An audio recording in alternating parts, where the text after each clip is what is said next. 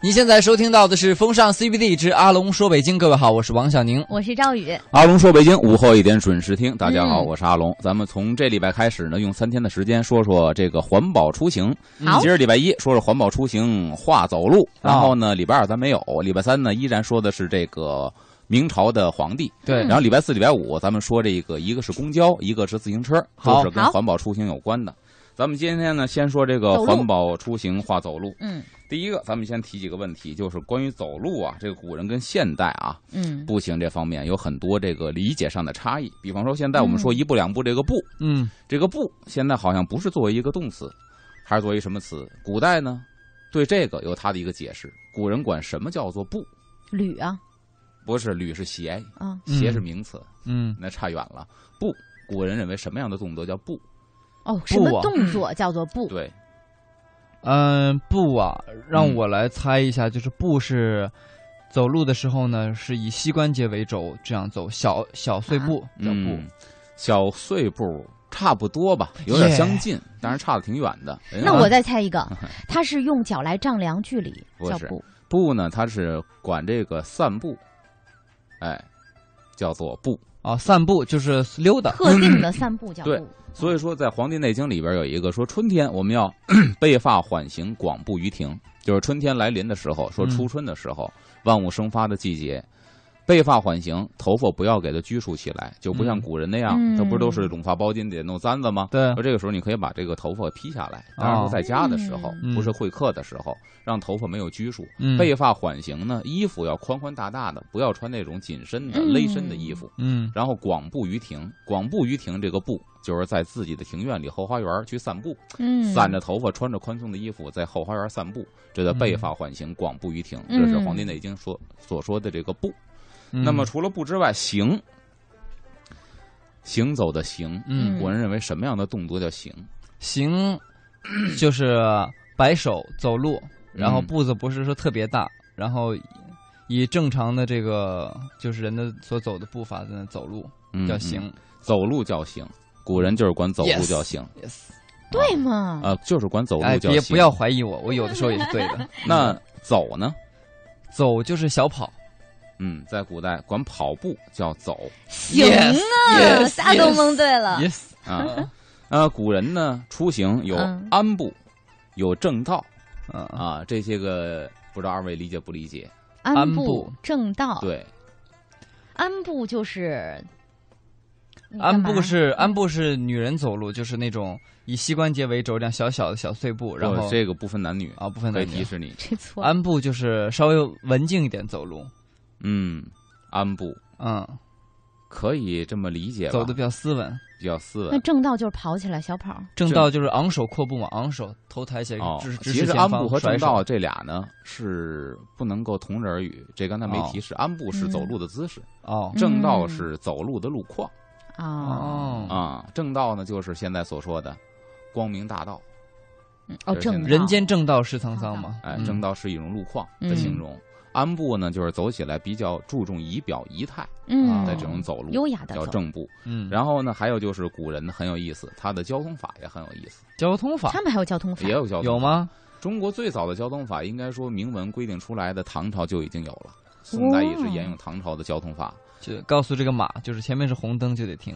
所以咱们今天呢，就从这几个方面来说说 走路上面的学问。好，好咱先说这个鞍步、疾趋，啊，就说先说走路的姿态，在古人来说就有很多的讲究。比方说吧，古代这个交通工具不是很发达，嗯，即便说有马车呢，也不是每个家庭都能享用到的，哦所以大家出门呢，基本上普遍的全都是走路，啊，对？吧？那么关于这个走路呢，许慎，东汉的许慎，《说文解字》里边、嗯那个时候他。带“走”字边儿的这个字就收录了八十五个，哇嗯所以说现在我们去看新华字典的话，你查“走”字部，基本跟“走”都有关系，赴宴的“赴”，啊愉悦的“悦”，超过的“超”，嗯还真是对吧？啊它都是跟“走”基本是有关系的。足字旁呢也是有关系的，比如怀子骨的“怀”，嗯它都是跟这个走，不是跟走路有关系，就是跟走路的部位、器官有关。啊，嗯那我能举个字的例子，我想问一下吗？比如说趋势的趋，嗯，趋势趋是一个走字底，然后然后上面是一个一个刍一个对，刍狗的刍，嗯，那是不是就是说，其实就是像狗一样在那里跑啊，奔跑？狗呃一样，这个东西奔就是就是奔跑的意思。 跟我一样的 Yes Yes，鼓掌，掌声鼓励一下。待会儿可以给你具体解释一下这个区啊、鞍步啊，它这几种走路的方法不一样。好，比如说这个关于行走啊有关的字呢，在这个《说文解字》里边收录两百多个，嗯所以说通过这个八十五个走字旁的字，包括形容走路的二百多个字，嗯，这小三百字，其实它说明一个问题，就是古人把走路分得非常的细嗯哦，啊，不同的方式、不同的速度都有不同的称呼。然后咱们说这个走路，这走路的含义呢，古今差别很大。比如说这个汉代释名里边嗯，就说到了，说徐行乐步，徐行徐徐的，对，嗯，慢慢就是缓行，嗯这慢个慢叫做走步，嗯嗯两脚行曰行，两脚进曰行，嗯也就是说呢，这俩脚，两个脚同时走路，夸这儿着地了，再往前走，嗯，而不是蹦蹦跳跳的。蹦蹦跳跳是两个脚不同时着地，嗯踏腾空起来，蹦蹦跳跳的，嗯，或者踉踉跄跄的。嗯，但是是呢，你很稳重的两个脚在行进，这个曰行，嗯，然后急行曰趋，就是刚才你说那个趋字，哦，急行来，就走起来非常的快。嗯，所以我们这个有一个成语说的非常的好，叫趋之若鹜。嗯嗯就是这个人走起来慌慌张张，跟野鸭子一样，在那夸夸夸往前奔，叫趋之若鹜。哦所以说趋趋，嗯你看它的走路形态什么呀？跟鸭子一样那种跑，嗯，叫趋。嗯哎，然后呢，这个急趋曰走。趋呢，用我们现代话说，应该北京话叫颠儿，嗯这种叫趋。如果急趋，那就是奔起来了，那么这叫嗯走，或哦者就，跑起来了，嗯，这叫走。那等于走嗯跟我们现在的走差别真挺大的，就是呃是飞沙走石嘛，嗯，嗯，石头滚动了，不不不不跑得特别快。对。所以说，古嗯人说这个走路啊、跑步啊，跟今天的这个理解差异很大。不一样嗯，嗯那么什么时候该行，什么时候该走，这就古是代是交有礼通仪法规定的、嗯啊。这个其实到现在也有礼仪规定，可能现在呢规定的没有古代那么细，嗯，古代把它上纲上线了，作为一个礼仪，甚至于作为一个教养是吗？那那啊。让我们猜一下，因为现在的话，比如什么时候走，什么时候跑，那就是如果说肃静的地儿，比如医院、嗯教室、你单位嗯这种楼道里，你就不能咣咣咣咣跑，影响大家的这个正常上班、工作和休息。嗯嗯古代是不是也有这种特定场所的一些规定？特定场所是有的，比如这个秦汉时期《尔雅》里边，嗯他就尔说雅到了是讲礼礼仪的，啊，它里边说到了嗯《尔雅》里边专门有这个事工，就是施工说是什么？就告诉你什么地方适合以什么样的步态行走或者是奔跑，呵，这还有规定啊？有规定。嗯，他写的非常的详细，说适中谓之驰，驰呢是那种徘徊溜达、嗯来回踱步。嗯适中这个适代表什么？适中谓之驰，嗯，侍中对，侍郎的侍吗？就是屋子、办公室的事。哦，嗯，侍中就是那就是我觉得只要带棚子的都可以叫不，室。那就那厅堂室哦，嗯轩屋子里面就是慢都在慢旁边慢慢走呗。屋子里边，好给大家解释，室这个东西嗯是你隐私的地方，卧室叫室，啊，嗯你的书房叫室，嗯对所以说这些地方是你可以在这来回的踱步散步的。嗯啊啊，，这叫室中谓之驰，堂上谓之行。堂堂就是客厅啊，嗯，常就是公共的一些场所吧。堂是厅堂，啊，我们都嗯看过古代电视剧升堂了，嗯升堂这是厅堂。嗯那么家里边呢就是会客厅，啊嗯那官府里边呢就是审案的一个明堂嗯。嗯堂上谓之行，那么行刚才说了就是走路，这个地方呢适宜走路。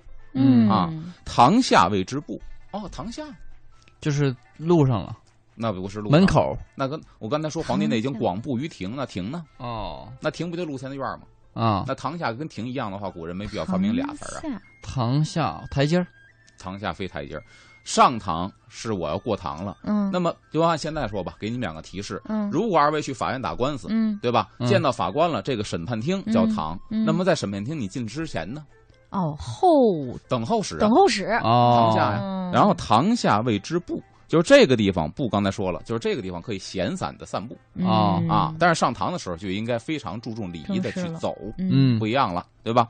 然后门外谓之区，这个就是出了门院儿之里后了，区。嗯就这个地方，你可以稍微颠儿小跑，嗯，这啊个没关系。但是这个动作不应该出现在堂上或者室内。嗯啊，然后中庭为之走，门外跟中庭还是不一样。当广阔的院子一望无际大院子的时候，嗯为之走，这时候你可以去跑跑了。起来，啊然后嗯大路为之奔，出了这个广阔大院子，上了大道了，嗯这个时候你可以就像像哇国道、省道、大马路，明白？你可以奔奔就是开始嗯撒丫子跑。啊，嗯，所以你看，不同的地方适用不同的，并不是说我上大陆就必须得跑，嗯，不是这个意思。就是说你要跑，你可以应该在大路上，嗯，你大路上走也没问题，你嗯溜达也行，但你不嗯能把这跑搁在堂上，哦这是不行的。明白了，嗯所以那会儿有一个话叫“失仪不乱步”，这个规定一直到清朝也是这样。何为“失仪嗯不乱步”呢？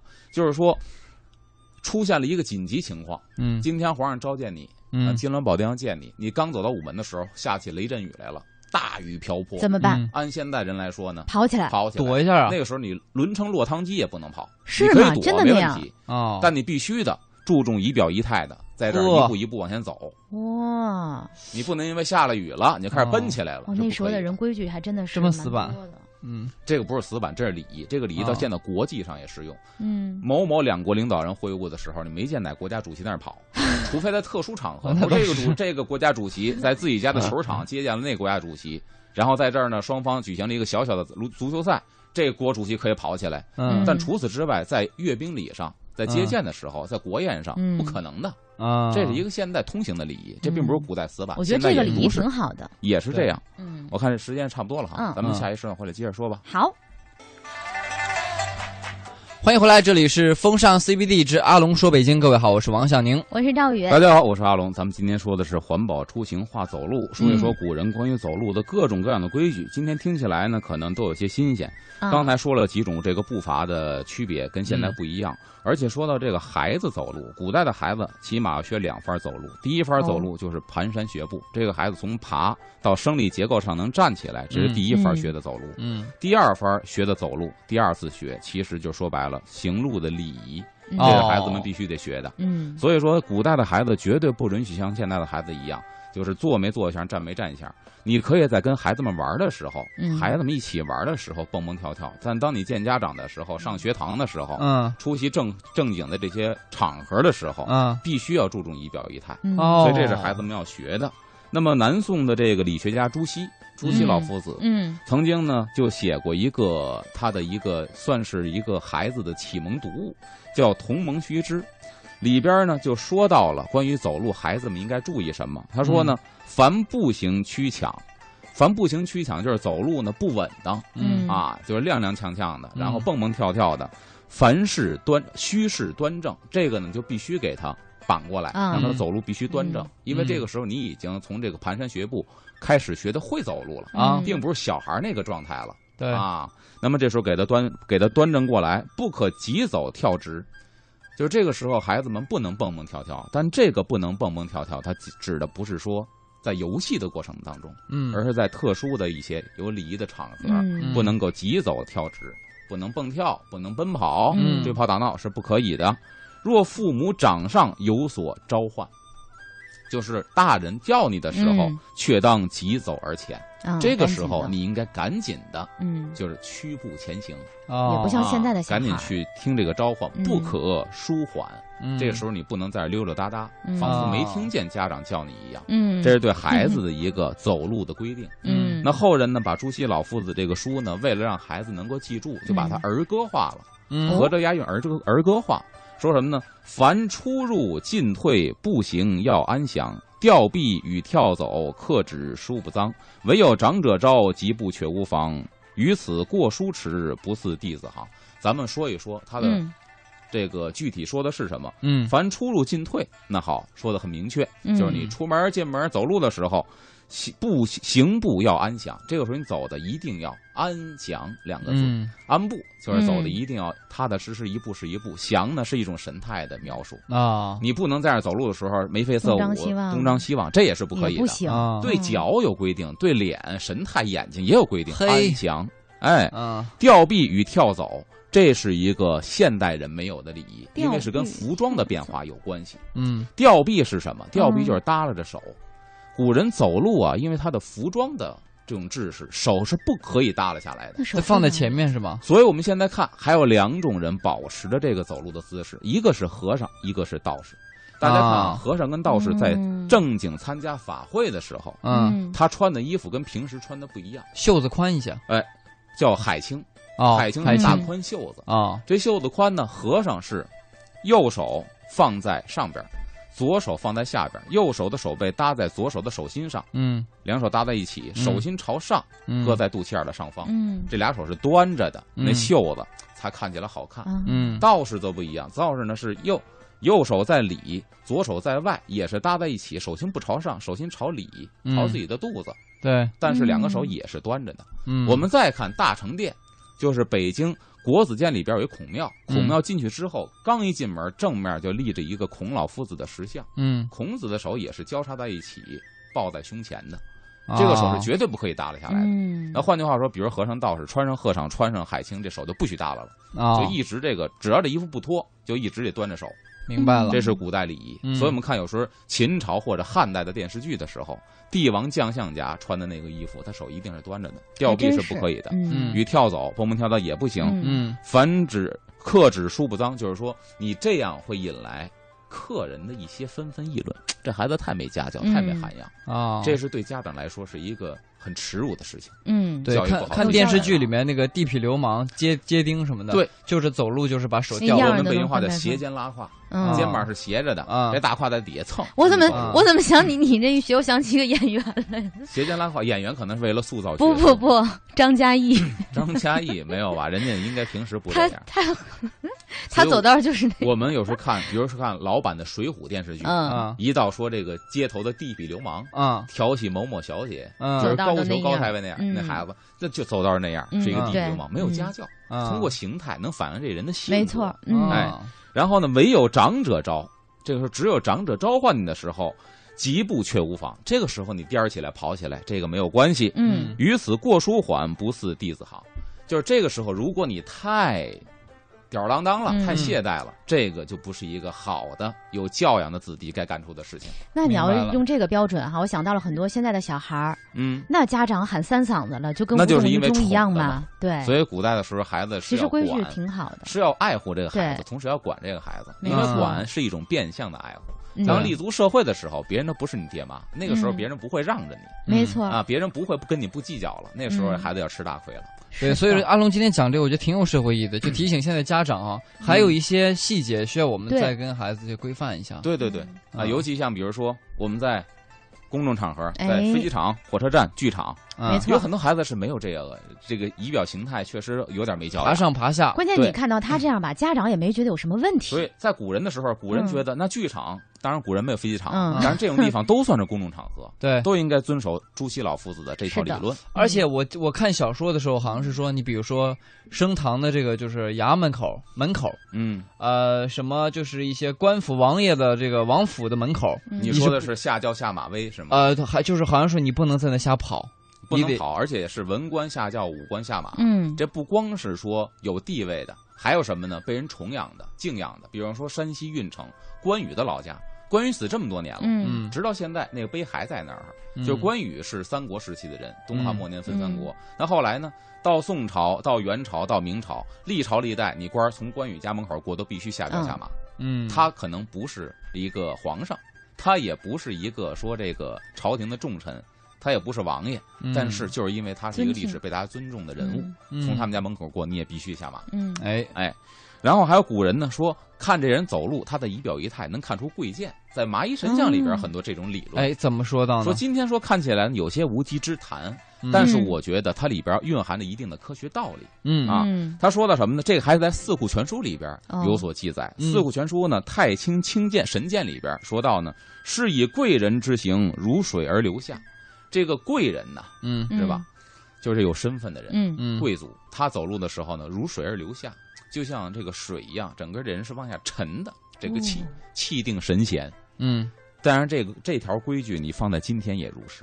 一个是咱说啊，贵族，贵族不等于是暴发户，不等于嗯土豪，嗯是又有钱又有修修养又有门风，嗯这种人走路是这样。另外一个，各国领导人嗯哦，走路全还都真是这样，气定神闲。嗯嗯你说是不是贵人？你说嗯这是迷信吗？有时候真不是。嗯身重而脚轻，走起来没有踢了踏啦、踢了踏啦的，身重，身子像泰山一样、嗯能压得住，但是脚轻，走起来步履是非常轻轻缓盈的，嗯，嗯，这个人感觉，你看这一看就是有气质、是，啊气度不凡的人。嗯小人之行如火炎上，跟火烧了身似的，嗯就跟烧了尾巴头似的。嗯，然后呢，身轻而脚重，身子没有多胖，嗯瘦脚骨离踢群了，踏拉的，嗯，好跟个做菜的猴似的，但走起路来踢了踏了踢了，嗯你经常见到这样，经常嗯对，骨瘦嶙峋没几斤肉，但是走起来怎么脚儿那么沉呢？嗯，嗯有这感觉，这有他嗯古人说小人之行，啊，而且那个时候人还总结一个啊叫“鹰步狼顾”，说这人呢诡计多端。鹰步狼顾，鹰走路呢脚后跟不沾地，拿脚掌沾地小。鹰走路的点时候它小是心点翼地翼，你发现吗？嗯像探嗯狼顾，狼走道的时候总要这儿看看那儿看看，身后有没有人袭击我。啊嗯一个人走路都是脚跟不着地，点着走路，然后走一两步回头看看，拿眼扫一下，这鹰步狼顾。哦我这种们人学的心好像那个绍兴那个这师爷啊， 特别 像这种鹰不狼顾就属于是这人诡计多端、心术不正的人。啊，反正我们看起来，因为同学当中有这种人，嗯，我不一定判断他一定是诡计多端吧，但看起来就让人有点反感。所以经常有这种太就好接是近拿这个步履啊、仪态啊衡量人去判断一个人。嗯比方说这个韩信，嗯韩信在刘邦的这个帐下，当时啊，韩信在项羽的帐下当一个雉鸡翎啊，嗯雉鸡郎。然后呢，别人就说他，说你走，你翻你翻过身去，你背过身走两步，我看看啊，嗯你有帝王之相。哦，哟，当时那个韩信就说你疯了。嗯我没有造反的心思。啊嗯说你在项羽的这个帐下，你一辈子你没有出头之日，你不如投奔刘邦去。所以后来封了淮阴侯是在刘邦那儿，嗯，啊，也是古人说看你这个走道儿走两步，没病走两步，我能看出你到底是一个什么样的人来。哎，嗯哎，说这其实有一定的道理，确实是这样。现代医学上呢，关关于这个其实也有一定的道理。嗯，说嗯你看你这个脚，这个鞋跟儿磨损程度不一样，你脊对椎呀是弯的，你胯骨不是平的，嗯，你说这个有没有科学道理？当然有科学道理，只不啊过我们这儿医学上说呢，是因为你脊柱弯了，嗯，所以两个脚的磨损程度不一对样了。嗯古人是反过来说，嗯说我看到你两个鞋的磨损程度不一样了，所以你脊柱是歪的。嗯啊，其实这东西就是正和反的一个意思，因为什么呢？贵族的人一定从小有一个良好的教育和对家庭的一个熏陶，嗯他走路一定是注重仪表仪态的，嗯对吧？那反过来说呢，你注重仪表仪态，绝对是有教养的，嗯，这就是对，正反的问题，不能说反过来说就不科学，嗯，这对我绝对是很科学的事儿。哎呦，没想到走路一个走路能看出这么么多性格来，对嗯其实除了走路之外呢，咱们刚才说的那些个步伐，嗯，下边说说走路得走啊，在哪儿走啊？对在地上走，不能在天上走。嗯那么关于走路的这个道儿，在古代也有很多的这个说法。嗯比方说，我一查字典，这里边就有什么呀？古代的道路很多，有道路、途径、行数、街渠、通衢嗯哇，大嗯道，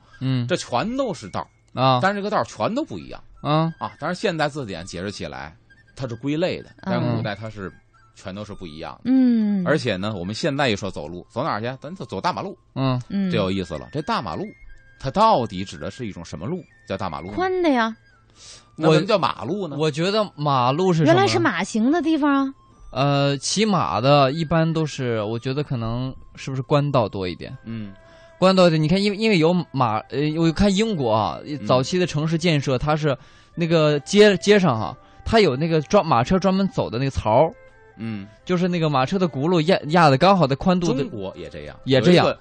有一句成语叫“闭门造车”，对吧？嗯就说这闭门造车是你不闻窗外事，你必定要吃亏，你的见识很短的。嗯但这个话起初它不是贬义的，啊是褒义的，叫“闭门造车，出门合辙”，哦，嗯就是你的车必须得跟那车辙合上。就那个时候车是有固定尺寸的，哎你对看中国也这样，外国也这样。闭门造车在原来不是个贬义词，对，闭门造车，出门合辙。嗯所以我就在猜想啊，这个马路是不是就是以前你看，呃，比如说官道它是有有这驿站，有嗯送信的这个运输的这个功能的，嗯嗯所以这个道路是官家出钱修的，也比较重要。嗯，他可能负责一些信件的往来呀，官府的信息的通报，包括一些物资的运输，嗯，所以是不叫是大就马路。马车走的，我或者是觉得马你是说是走官的道，他说是我觉得马走是的，路我觉得是嗯阳关大道的阳意思，关大可能道。。好嗯，咱们下一个时段回来给大揭家晓揭秘马路到底是怎么由来的。好嘞，好，我们先进一段音乐，然后马上回到节目当中。金月，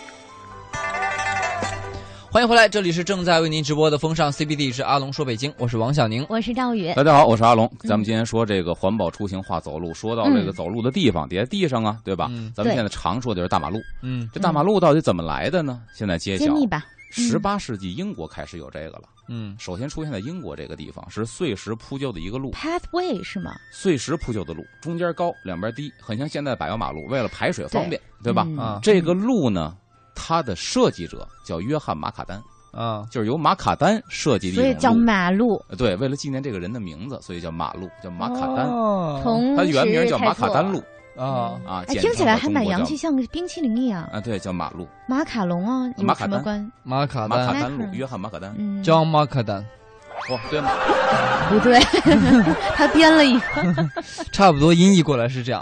啊嗯这就是从英国来的，因为他们那边其实那个蒸汽机车啊、什么马车啊，都是历史比较悠久了。对。嗯，嗯，然后咱们再说么过来咱们的这边儿，咱们这边儿古代呢都有什么样的形制的道路呢？嗯首先说这个道，嗯，道路的道，嗯，在先秦的时候，大家想一想，秦朝的时候，这个道指的是一种什么样的路？道我猜啊，道嗯，你先来，我猜嗯，你猜，道就是铺了地砖的，有有有砖的就叫道，嗯，官家的嗯是道，关键道。路就土的嘛，有土那他土把我路想嘛说的说了，那你真没呃你辙可以再猜别的，他道们其实不对，这个他不对啊，啊哦，跟铺嘿不铺砖关系不大，关它系跟不什大么东西走这关系很大。嗯哦，一种人走的，道一种马走限的行，，道是限行马走的是吗？道是马车人皆可走，啊但是主要它能够承载马车，就相当于现在的省道、国道哦嗯啊，能够承载大型车辆通过，这叫道。嗯然后径，曲径通幽这个径，那就是小的窄的嘛，径啊，嗯径是道和道中中间的，嗯，道和道中间的路径是只能走人，不能走大型车辆的这么一种嗯小路。而且古人还一个有意思的事儿呢，说从小路走呢，嗯，也是心术不正的表现，哦因为从小路走可以避开众人。也可以避开熟人，那么就认为如果你没干没干亏没心做事亏儿的心事话儿，干嘛要绕一小般道避着呢？人呢。所以说，这个我径呢喜有欢小清道儿的静呀，呃古个人性但是喜这欢么不清这么认静为啊，古人认为呢心术不正，所以走这个小径。嗯而且呢，小径比这个大道啊确实超劲儿，对啊所以出现了捷径这个词啊嗯就是超劲儿的意思。赵小静，嗯嗯但是但但是在古代呢，呢，确实他认为这个东西不是特别好的一个表现。就抄近道不呃除好了，径之外呢，嗯还有这个溪，但是不是独辟蹊径那个溪，嗯嗯，而是溪水的溪，三点水换到双立人儿。啊，换成双立人儿，我知道有双立一人儿吧有一句诗叫“桃李不言，下自成蹊嗯，”，嗯你给我解释这溪是什么意思？来吧，西一是不套一是就套是的，嗯、比如说房子跟房子中间的路，就比如太说，了因为我想就是，呃，这桃子和李子他们都虽然不说话嘛，但嗯是偷偷的他们也是互相拜访过，然后嗯成为了好朋友。其实这个溪呢，它的意思就是说，这个路啊，比那个小径还要野，时常没有人走，嗯这么一种非常荒野的小路叫做溪。嗯哎，所以古人呢，管这个溪走到头儿叫什么呀？叫迥步，嗯，就是举步维艰，走这种路没叫道迥了步。嗯哦，迥步啊，对嗯啊，就是有人走过可能，但是就是已经又长了野草啊什对么的，比嗯那个小径要野得多，啊，这溪在我们现在很难找到了。对哈呃，嗯除非上山里边儿对戳一牌子“游人止步”，嗯你看有游那客种踩可以过叫道来溪，那可以叫嗯溪。嗯那么古人呢是提倡走这个正路的，嗯周礼当中，这周王就禁止有什么呢？禁止大道不走，走小道嗯嗯啊。说这个有桥不走，翻堤坝，这都是禁止的。而且嗯古代呢，像这个周礼当中，那个时候还专门设置一些像现在交通协管员一样，哦啊就为了指挥大家，你没事别走小路啊，给我走大道哇，。还有这种嗯角色那个时候认为走大道是一种合情合理、有礼仪的一种表现啊啊，走小路那这就属于心术不正了。防止嗯造反，造反的一般都走小路。而且孔子特别欣赏，就是。行不由径 的人，就是走路不走小路的人。嗯孔子特别欣赏这种人。啊，孔子有一个学生叫子游啊，哦嗯子游，《论语》里边记载了这孔子学生子游在鲁国当官的时候，嗯他选拔人才，选拔人才其中有一个标准，就是看你走路、走什么路，那这很有意思。嗯它里边记载说什么呢？说一个叫做澹台灭明的人，嗯澹台是一个复姓，中国的复姓，澹台灭明的人。他说：“这个人呢是行不由径，非公事，未尝至于焉知是也。”就是说呢，行不由径，他走路从来不抄近道，嗯甭管多远，嗯绕远儿也走这大道。嗯这是子由选拔人才的时候，嗯看灭明这个人这样的。然后呢，非公事未尝至于焉是也，也就是说呢，没有公事的时候，绝对不来我的卧室和私人的书房。有事儿一定是大堂办公室找我聊他去，欣赏这样的对，人，没事儿绝对不来找我，不在我的私人的府邸跟我进行约会。所以他特别欣赏这个人，嗯推断是吗这个人是一个不错的人才。哎呦，怪不得呢。所以古人选拔王人浩才也宁在看那他个时候可能不太吃香了哈。啊，不是我，因为我我我阿龙讲你这嗯就是故专门事，喜欢到人家我我联想起自己，嗯，就是我也是这样的一个人，所嗯以这样是好的，对吗？这样是好的。啊、呃这下我就以后我也会继续发扬光大。嗯王小宁这点确实是，王小宁拍马屁在电梯里一样， 他不会上领导办公室拍去，他会在公众场 合。哦，对，王对女士在公我是正觉得和 就是说，就是你要是比如说奉承领导啊，你也得在公开的场合，就让大家都听见，得让让大家他啊有都听面见子。。就是说我就是这样的一个人，大家不要觉得奇怪。对对对，而且古人呢，给这个正路啊和邪路嗯也赋予了更高层次的引申的含义。哦，啊比方说《礼记》当中嗯就写到：“上必明正道以道民。”嗯，也就是说呢，当皇上的人嗯，必须明正道。这个正道其实就不是说真的那通天大道了，嗯啊，而是什么呢？你必须有人天大道，你也明白。然后呢，嗯以道民，只有这样，你才能把这个人民给教导好，嗯给带领好。有道理。屈原在《离骚》里边写到了，说：“夫为洁净以迥步。”迥刚才说了，就举步维艰。嗯夫为洁净以迥步，就是告诉大家不要因为贪恋抄小道占便宜，嗯，到最后呢以迥步，你的下场就将会是举不步好的维艰了。啊这是屈原教导大家的，嗯所以你看都是跟走路有关系的。嗯刚才说到这个路了，下边咱可以说一说呢，就是这个古代走路啊，交通法规是怎么规定？对，，刚才嗯还说他们那时候就有交通法规了。哎，交通法规呢，各个时期有一你说些唐朝啊就有了小小的变化。唐朝是比较规定化了，嗯就是明文这个规定出来了。嗯以前呢是属于大家约定俗成都这么走嗯啊。那么在先秦的时候，那个时候就男女异路，嗯就是男人和女人是不能够在一条道上一边儿走嗯的，可以啊在一块儿在道上走，但得分边儿，不能混杂嗯在一起走。嗯男人把左边儿，女人把右边儿。你是认为男左女右对吧？嗯，王有这宁呢？么一你个猜呢？那你只能反着啊猜了。我我觉得就是男人得走在路的中间儿嗯，那就被车压死了。 啊，我跟你道路中间是明文规定走马车的，然后就一个男人走在道路中间，咔就过去了。有的时哦候候嗯彰显个性不是这种方式，哦 是吗？男人走在前面，女人走在后面。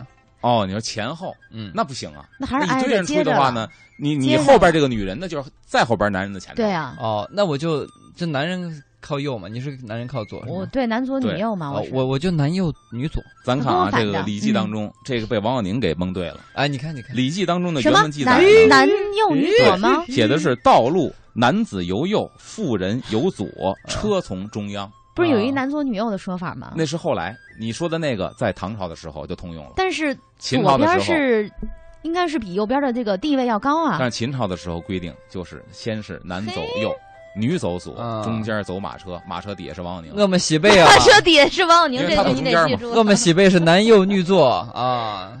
所以这好叫吧好吧男女异路。嗯等到了这个啊嗯汉代啊，这个时候还强制推广过。西汉末年，这个王莽篡权，嗯啊他就曾经有一个推崇，他推崇这个周制，嗯所以他有一个强制的一个规定啊。《汉书》里边就说到了，他的规定什么呢？叫男女异路之制，犯者象刑。象形，象这就是什是大么象的形，象。嗯，就是这个规矩，如果你破了的话呢，嗯就要给你刑罚。这个刑罚就是大象的象，刑罚的刑，象刑，象犯形者啊，象刑。象形，我猜就是啊说把你绑在地上，让大象拿脚踩你那。不我死了那吗？那就成这死刑刑法了只是没有在一起分这开个走是路就被大象罪不踩至， 死，嗯你怎么那么狠？罪不至死。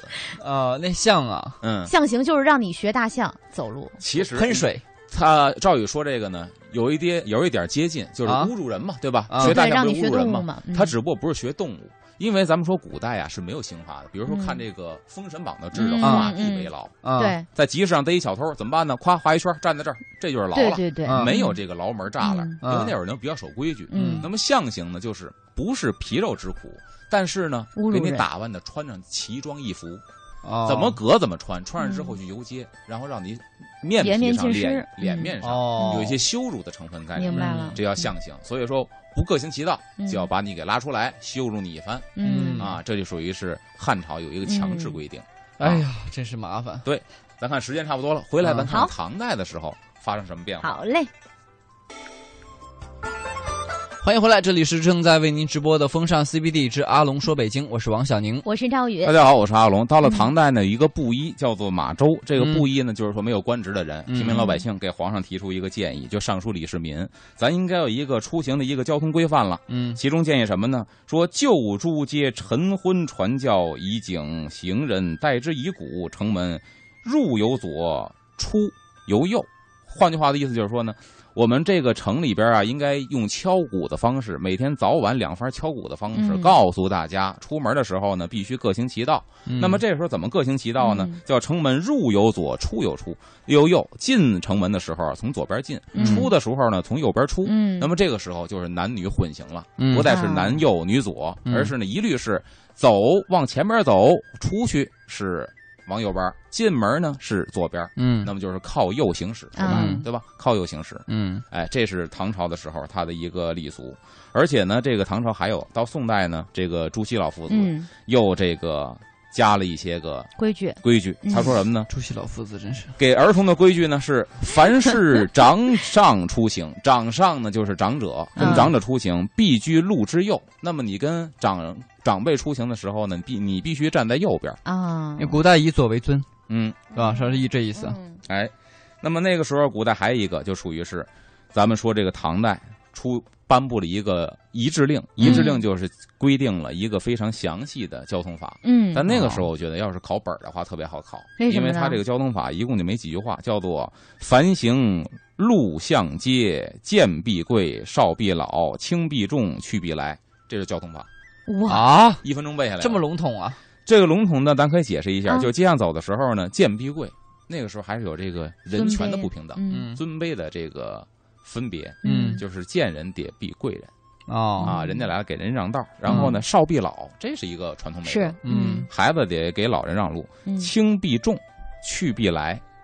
轻必重呢，轻就必是重轻重缓急，看你的事物的轻重缓急。嗯你是干嘛的？嗯你得给救护车让道，嗯然后去必来。所以咱说的这个时候，就是说这个左右有别了。嗯嗯那么也出了一个礼仪，就是呢，迎有左，送有右。比如我们家来人了，我出门迎你，站在门的左边或者到左边嗯迎接你。嗯，等到送你走的时候呢，站在道右边送你走。嗯那么好，就是其实靠右行驶这么一个规矩。哦嗯，哎，那个时候就是就中国就是右舵唐了，朝就对规定出来了，右右舵嗯嘛，，靠右边嘛。嗯，有些国家它是左舵，嗯而且它唐代还嗯很有意思的什么呢？嗯唐代的时候啊，也出了，因为有人和车马嘛，对啊按现在就是行人和机动车。嗯那么到底应该谁让谁呢？那个时候嗯，那个时候啊，应该是行人让车马吧？行让车马。现在呢？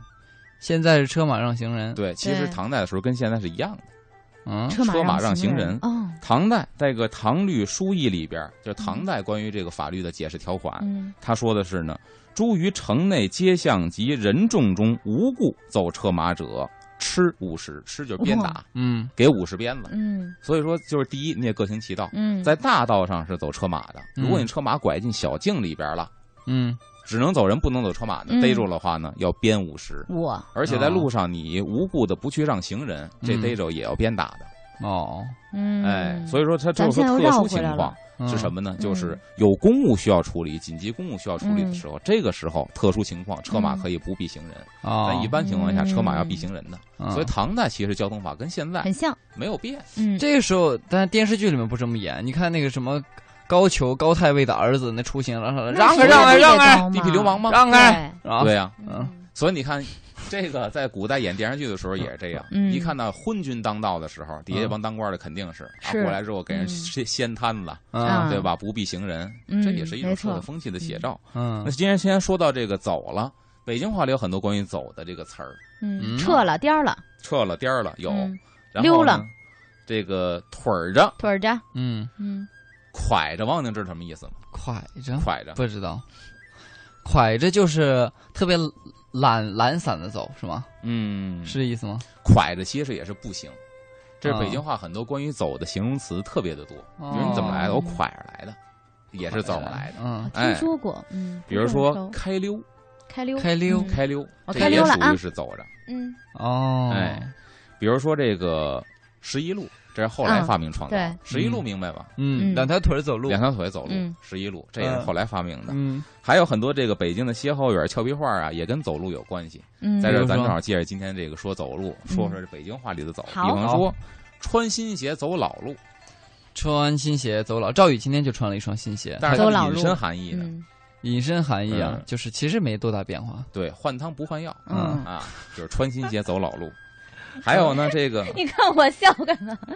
九十步笑百步，啊，这就是你现 在就是不想摆，对吧？这也跟走有关系。嗯，就咱俩区别也不大，嗯嗯，然后呢，饭后摆不走，能活九十九，你看这也是属于北京的一个歇后语嗯小屁话嗯啊，这说跟健康有关系，但这个确实被科学验证了。嗯不要急于走，还有吃完饭呢后趴一啊歇趴半小能时活八十八，人家说饭后炕上趴能活啊一百 八，嗯就是反都正是懒人给自己找辙。嗯，但科学验证了，说你饭后呢别急于走，是啊歇半个多小时，然后嗯散步至微微出汗，对身体是有好处。，对，它有个缓冲，哎，嗯怀子骨上弦，哟，这我不知道，怀子骨上这弦，是小怀屁子话骨这是一个上弦，后哎我不边是知一个道歇，后语。这怀子很有骨意思上弦就是说就就特别急嘛，有什么事儿什么之类的。这个全称呢叫怀子骨上弦走人。嗯哦，哦，你想想，把怀子骨上上弦，这人可不是嘎就走了吗？嗯啊走走人，人嗯这是一个俏皮话。嗯，嗯学了然一后新呢的，，脚底抹油脚下抹流开溜，啊，或者叫溜了嗯都可以。嗯你看这也是跟走有关系的。嗯，跑断了腿儿，磨破了嘴儿，这跟跑走路有关系，但它引申含义。来你来吧，因为我知道，我跑现在一断了听腿儿，磨磨破破了了嘴嘴儿儿，白忙一场。嗯，不太准确。就是为一件事儿，就已经累吐了血了，是吧？嗯，嗯，就是这是非常难办成。嗯哎，哦跑断腿儿，磨破嘴儿，嗯，跑了和尚跑不了庙。跑得了和尚跑不了庙，就是这说经常跟你说的，你应该 很就是熟说这你总有把柄让人抓住啊，不是，啊，跑不了和尚跑不了庙，就是你早晚还得回来。就是哎，你就是换再换句话说呢，躲了初一，躲不了十五。对对对对啊啊，嗯这跟这是有关系的。嗯三步并两步，三步并作两步，就形好容这个人看啊很着急哎，对，嗯着急，嗯但是它也跟走路有关系。嗯然后呢，走一步算一步，啊，走一步算一步，就是摸着石头过河。哎哎，走到哪儿算哪儿，啊对，嗯走哪儿算哪儿。嗯，你看这些都是北京话里边嗯跟走或有关这的个。行动有关系的，嗯当然引申含义很有意思的。嗯还有一个三十六计，走为上计。 啊，走可为上对这策个啊走也其是实是跑，对逃跑，走为上，就是不嗯负责任的，把这事情推卸责任之后自己颠儿了。跑了，嗯对，嗯这也是他的人生信条嘛， 三十六计走为上策。撤了，跑，嗯，，嗯好吧，好我们看看时间，今天三个小时的风尚 CBD 就是这样了。嗯稍后的时间我们交给郝迪、嗯嗯还有谁？王通啊 带来《漫步新街口》啊。